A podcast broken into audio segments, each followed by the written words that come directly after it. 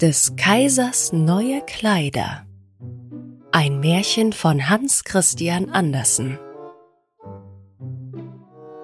Vor vielen Jahren lebte ein Kaiser, der so ungeheuer viel auf neue Kleider hielt, dass er all sein Geld dafür ausgab, um recht geputzt zu sein.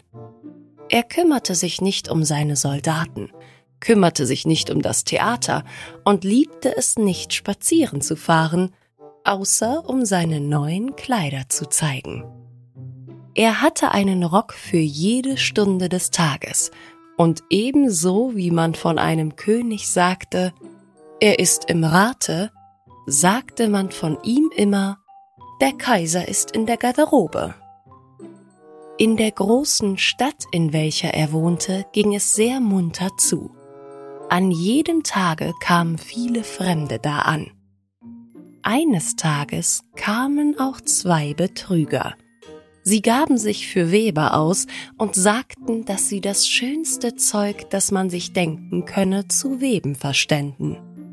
Die Farben und das Muster wären nicht allein ungewöhnlich schön, sondern die Kleider, die von ihnen genäht würden, besäßen die wunderbare Eigenschaft, dass sie für jeden Menschen unsichtbar wären, der nicht für sein Amt tauge oder der unverzeihlich dumm sei. Das wären ja prächtige Kleider, dachte der Kaiser. Wenn ich die anhätte, könnte ich ja dahinter kommen, welche Männer in meinem Reiche zu dem Amte, das sie haben, nicht taugen. Ich könnte die Klugen von den Dummen unterscheiden, ja, ja, das Zeug muss sogleich für mich gewebt werden. Und er gab den beiden Betrügern viel Geld, damit sie ihre Arbeit beginnen möchten. Sie stellten auch zwei Webstühle auf und taten, als ob sie arbeiteten. Aber sie hatten nicht das geringste auf dem Stuhle. Frisch weg verlangten sie die feinste Seide und das prächtigste Gold, das steckten sie in ihre eigene Tasche und arbeiteten an den leeren Stühlen bis spät in die Nacht hinein. Ich möchte doch wohl wissen, wie weit Sie mit dem Zeuge sind, dachte der Kaiser. Aber es war ihm ordentlich beklommen zumute, wenn er daran dachte, dass derjenige, welcher dumm sei oder schlecht zu seinem Amt taugte, es nicht sehen könne. Nun glaubte er zwar, dass er für sich selbst nichts zu fürchten brauche, aber er wollte doch erst einen anderen senden, um zu sehen, wie es damit stände. Alle Menschen in der ganzen Stadt wussten, welche besondere Kraft das Zeug habe, und alle waren begierig zu sehen, wie schlecht oder dumm ihr Nachbar sei. Ich will meinen alten, ehrlichen Minister zu den Webern senden, dachte der Kaiser. Er kann am besten beurteilen, wie das Zeug sich ausnimmt, denn er hat Verstand und keiner versieht sein Amt besser als er. Nun ging also der alte, gute Minister in den Saal hinein, wo die zwei Betrüger saßen und an den leeren Webstühlen arbeiteten. Oh wei, oh wei, dachte der alte Minister und riss die Augen auf. Ich kann ja nichts erblicken aber dieses sagte er nicht. Beide Betrüger baten ihn, gefälligst näher zu treten und fragten, ob es nicht ein hübsches Muster und schöne Farben seien. Dann zeigten sie auf den leeren Webstuhl, und der arme alte Minister fuhr fort, die Augen aufzureißen. Aber er konnte nichts sehen, denn es war nichts da. Oh wei, oh wei, dachte er. Sollte ich dumm sein? Das habe ich nie geglaubt, und dieses darf kein Mensch wissen. Sollte ich nicht zu meinem Amte taugen? Nein, es geht nicht, dass ich erzähle, ich könne das Zeug nicht sehen. Nun, Sie sagen nichts dazu? fragte der eine, der da webte. Oh, es ist niedlich, ganz allerliebst, antwortete der alte Minister und sah durch seine Brille. Dieses Muster und diese Farben, ja, ich werde es dem Kaiser sagen, dass es mir sehr gefällt.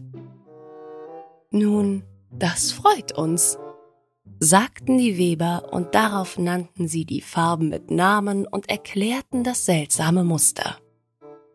Der alte Minister passte gut auf, damit er dasselbe sagen könne, wenn er zum Kaiser zurückkäme. Und das tat er. Nun verlangten die Betrüger mehr Geld, mehr Seide und mehr Gold, das sie zum Weben brauchen wollten. Doch sie steckten alles in ihre eigenen Taschen. Auf den Webstuhl kam kein Faden, aber sie fuhren fort wie bisher an dem leeren Webstuhle zu arbeiten. Der Kaiser sandte bald wieder einen anderen ehrlichen Staatsmann hin, um zu sehen, wie es mit dem Weben stände und ob das Zeug bald fertig sei. Es ging ihm gerade wie dem ersten. Er sah und sah, weil aber außer dem leeren Webstuhle nichts da war, so konnte er nichts sehen. Ist das nicht ein hübsches Stück Zeug? fragten die beiden Betrüger und zeigten und erklärten das prächtige Muster, welches gar nicht da war. Dumm bin ich nicht, dachte der Mann. Es ist also mein gutes Amt, zu dem ich nicht tauge. Das wäre komisch genug, aber das muss man sich nicht merken lassen. Und so lobte er das Zeug, welches er nicht sah, und versicherte ihn seine Freude über die schönen Farben und das herrliche Muster. Ja, es ist ganz allerliebst, sagte er zum Kaiser. Alle Menschen in der Stadt sprachen von dem prächtigen Zeuge, und nun wollte der Kaiser es selbst sehen, während es noch auf dem Webstuhle sei. Mit einer ganzen Schar auserwählter Männer, unter denen auch die beiden ehrlichen Staatsmänner waren, die schon früher dort gewesen sind, ging er zu den beiden listigen Betrügern hin, die nun aus allen Kräften webten, aber ohne Faser und Faden. Ist das nicht prächtig? sagten die beiden alten Staatsmänner, die schon einmal dagewesen waren. Sehen, Euer Majestät, welches Muster, welche Farben. Und dann zeigten sie auf den leeren Webstuhl, denn sie glaubten, dass die anderen das Zeug wohl sehen könnten. Was? dachte der Kaiser. Ich sehe gar nichts. Das ist ja schrecklich. Bin ich etwa dumm? Tauge ich nicht dazu, Kaiser zu sein? Das wäre das Schrecklichste, was mir begegnen könnte. Schließlich aber sagte er Oh, es ist sehr hübsch. Es hat meinen allerhöchsten Beifall und er nickte zufrieden und betrachtete den leeren Webstuhl, denn er wollte nicht sagen, dass er nichts sehen könne. Das ganze Gefolge, welches er bei sich hatte, sah und sah und bekam nicht mehr heraus als die anderen, aber sie sagten wie der Kaiser Oh, das ist sehr hübsch und sie rieten ihm, diese neuen prächtigen Kleider das erste Mal bei der großen Parade, die bevorstand, zu tragen. Es ist herrlich, niedlich, ganz exzellent, ging es von Mund zu Mund. Man schien allerseits innig erfreut darüber, und der Kaiser verlieh den Betrügern den Titel Kaiserliche Hofweber. Die ganze Nacht vor dem Morgen, an dem die Parade stattfinden sollte, waren die Betrüger auf und hatten über 16 Lichter angezündet. Die Leute konnten von draußen sehen, dass sie stark beschäftigt waren, des Kaisers neue Kleider fertig zu machen. Sie taten, als ob sie das Zeug aus dem Webstuhl nähmen. Sie schnitten mit großen Scheren in die Luft, sie nähten mit Nähnadeln ohne Faden und sagten zuletzt Nun sind die Kleider fertig. Der Kaiser mit seinen vornehmsten Edelmännern kam selbst dahin, und beide Betrüger hoben den einen Arm in die Höhe, gerade als ob sie etwas hielten, und sagten Sehen Sie, hier sind Ihre Beinkleider, hier ist der Rock, hier der Mantel und so weiter. Es ist so leicht wie Spinnenweben. Man sollte glauben, man habe nichts auf dem Leibe, aber das ist gerade die Schönheit davon. Oh, ja, ja, sagten alle Edelmänner, aber sie konnten nichts sehen, denn es war nichts da. Belieben Eure Kaiserliche Majestät jetzt Ihre Kleider allergnädigst auszuziehen, sagten die Betrüger, so wollen wir Ihnen die neuen anziehen, hier vor dem großen Spiegel. Der Kaiser legte alle seine Kleider ab, und die Betrüger stellten sich, als ob sie ihm jedes Stück der neuen Kleider anzögen, welche fertig wären. Und der Kaiser wendete und drehte sich vor dem Spiegel. Ei, wie gut Sie kleiden, wie herrlich Sie sitzen, sagten alle. Welches Muster, welche Farben, das ist eine köstliche Tracht. Draußen stehen Sie schon mit dem Thronhimmel, welcher über Euer Majestät bei der Parade getragen werden soll, meldete der Oberzeremonienmeister. Seht, ich bin ja fertig, sagte der Kaiser. Sitzt es nicht gut? Und dann wendete er sich nochmals zu dem Spiegel, denn es sollte scheinen, als ob er seine neuen Kleider recht betrachte. Die Kammerherren, welche die Schleppe tragen sollten, griffen mit den Händen nach dem Fußboden, gerade als ob sie die Schleppe aufhöben.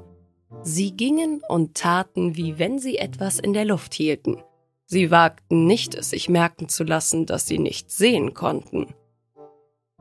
Und so ging der Kaiser zur Parade unter dem prächtigen Thronhimmel, und alle Menschen auf der Straße und in den Fenstern sprachen Ach, wie sind des Kaisers neue Kleider unvergleichlich, welche Schleppe er am Kleide hat, wie schön das sitzt.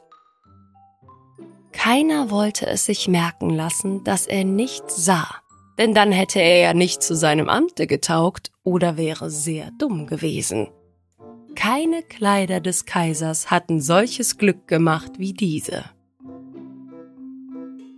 Aber er hat ja gar nichts an, sagte endlich ein kleines Kind. Ihr Leute, hört des unschuldigen Kindes Stimme, sagte der Vater, und der eine zischelte dem anderen zu, was das Kind gesagt hatte. Aber er hat ja gar nichts an, rief zuletzt das ganze Volk. Das ergriff den Kaiser, denn es schien ihm, sie hätten recht. Aber er dachte nur bei sich, nun, jetzt muss ich die Parade wohl aushalten. Und die Kammerherren gingen noch straffer und trugen die Schleppe, die gar nicht da war. Ende. Und bis zum nächsten Mal.